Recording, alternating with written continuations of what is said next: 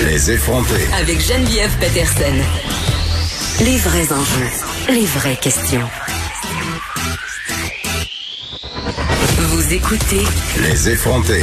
Il y a 40 ans aujourd'hui, le premier référendum sur l'indépendance du Québec se soldait par un non. Est-ce que la souveraineté du Québec a encore la cote? Auprès des jeunes? J'en parle avec Catherine Fournier, pardon, députée indépendante de Marie-Victorin. Madame Fournier, bonjour.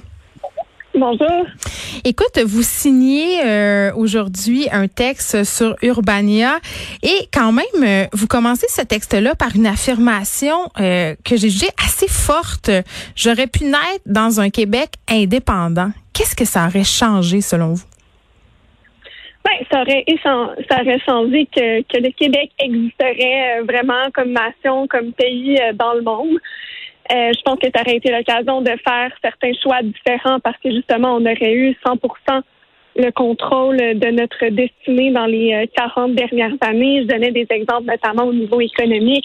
On sait que le Québec, à chaque année, par les investissements que fait le gouvernement canadien, euh, se trouve donc à financer des industries comme le pétrole, les sables bitumineux, alors que nous, on fonctionne beaucoup avec euh, des énergies renouvelables, des énergies vertes. Alors, qu'est-ce qu'aurait pu être le Québec si ces milliards de dollars avaient été investis euh, dans les énergies vertes au Québec? Donc, c'est le genre de questions que je pose.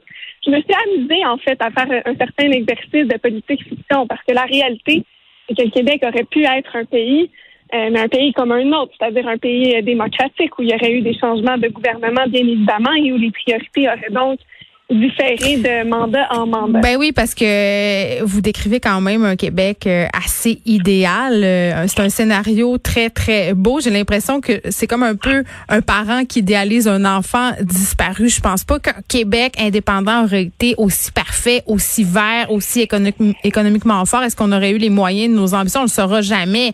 Mais c'est tentant quand même d'idéaliser cette souveraineté-là qui n'est jamais arrivée.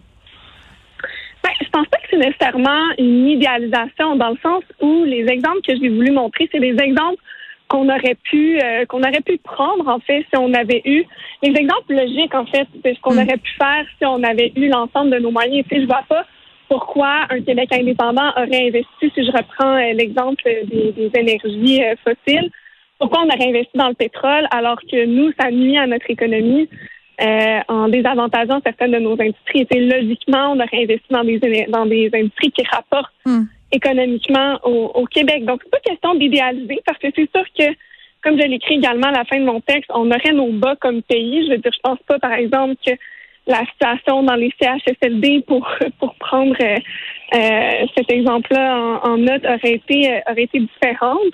Mais par contre, c'est ça. On aurait eu on aurait eu l'ensemble du poids décisionnel, disons, euh, euh, au Québec. Puis ça, ben, c'est sûr que pour moi, ça, c'est intéressant, puis c'est la voie qu'on devrait qu'on devrait prendre. Bon, toutes les deux, on n'était pas menées euh, lors euh, du dernier référendum, mais je me souviens quand même assez bien euh, du deuxième en 95. J'avais pas l'âge de voter, mais je me souviens quand même que le oui, c'était une position qui était très très populaire auprès des jeunes. Même si je pouvais pas voter, j'avais la pancarte du oui. Vous savez, la fameuse pancarte avec il y avait le signe de la paix, la fleur. J'avais affiché ça dans dans ma chambre. C'était un concept qui était vraiment très populaire au sein des jeunes. J'ai l'impression qu'en ce moment, la souveraineté, c'est un concept un peu qui est caduque, c'est-à-dire que ça intéresse pas euh, tant que ça les jeunes, notamment peut-être à cause de la charte des valeurs qui a été amenée par le PQ, toute cette histoire de loi 21?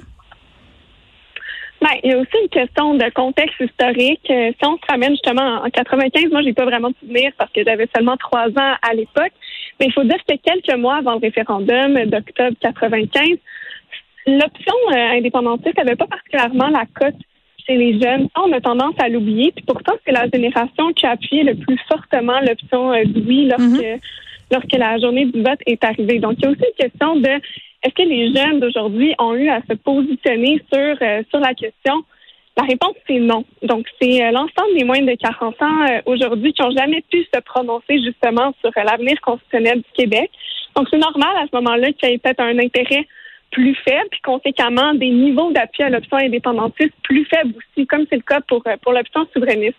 Donc, c'est pour ça que pour moi, c'est pas nécessairement euh, inquiétant, disons, pour l'avenir du mouvement euh, souverainiste, parce qu'au contraire, les jeunes aujourd'hui s'identifient de plus en plus au Québec. Puis il y a de moins en moins également de, de complexes d'infériorité par rapport au reste du Canada ou par rapport au reste du monde, qui malheureusement était un peu psychologiquement intégré euh, dans notre société, particulièrement justement dans les années 80. Vous savez, on venait juste de passer la Révolution tranquille. Les francophones venaient à peine de se réapproprier leur espace économique, tout ça. Donc, je pense pas que les, que les peurs liées à l'indépendance qu'ont utilisé souvent euh, les, les, figures marquantes du camp fédéraliste fonctionnerait de la même façon dans un Québec de 2020.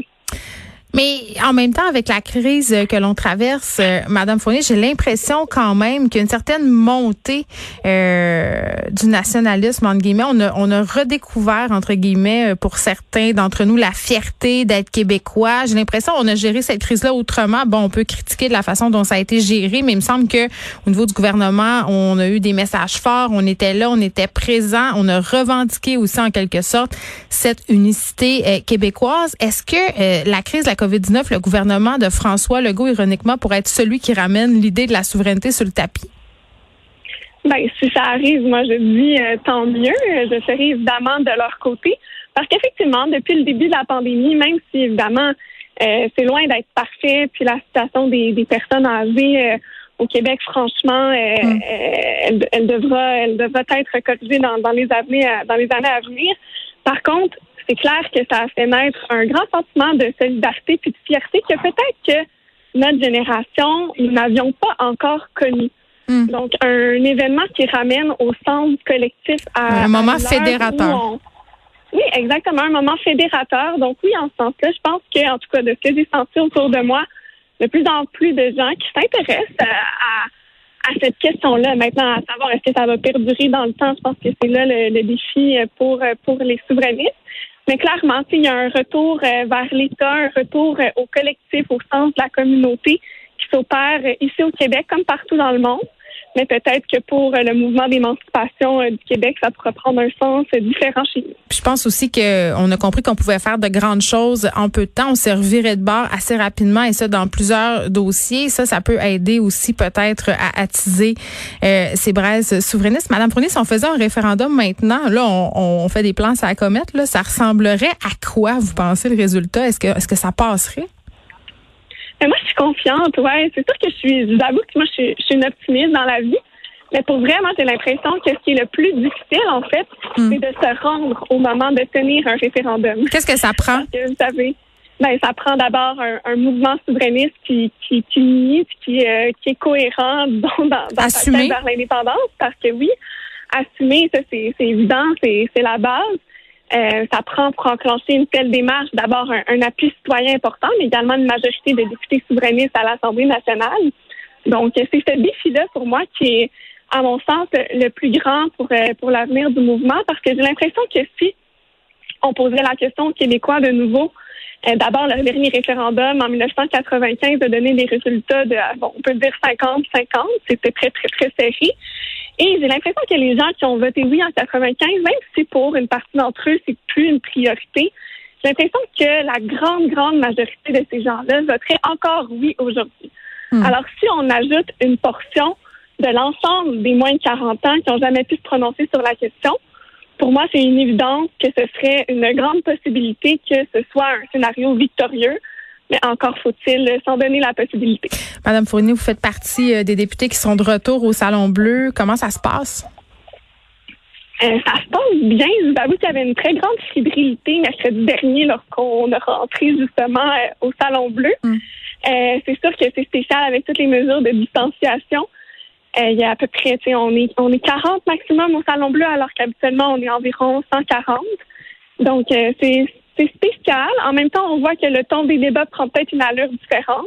C'est-à-dire? Euh, moi, je trouve ça ben, moins de moins de partisanerie. Peut-être mm. j'ai vu beaucoup de questions constructives qui ont été posées euh, la semaine dernière. Puis depuis, depuis le début de la pandémie, d'ailleurs, moi, j'ai tenu à souligner justement ce travail-là, euh, main dans la main des, des députés. Je pense que ça a de quoi nous inspirer pour une politique nouvelle.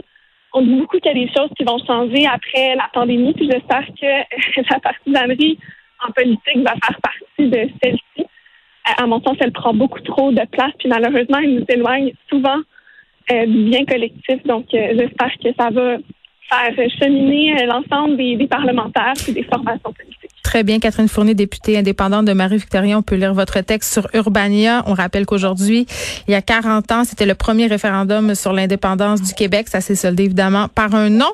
Et j'en profite euh, pour vous parler euh, d'un événement qui a lieu à Cube. On le dit, là, la popularité du premier ministre François Legault euh, est quand même à son apogée. N'ayons pas peur des mots. Et à Cube Radio, on lance le tournoi des premiers ministres. Donc, on vous pose la question, selon vous, quel est l'homme ou la femme d'État le plus populaire du Québec? Donc, chaque jour, un nouveau duel entre deux PM et c'est à vous de choisir. Vous faites votre vote sur la page Facebook de Cube Radio, notre compte Twitter aussi. Et la grande finale aura lieu le 12 juin.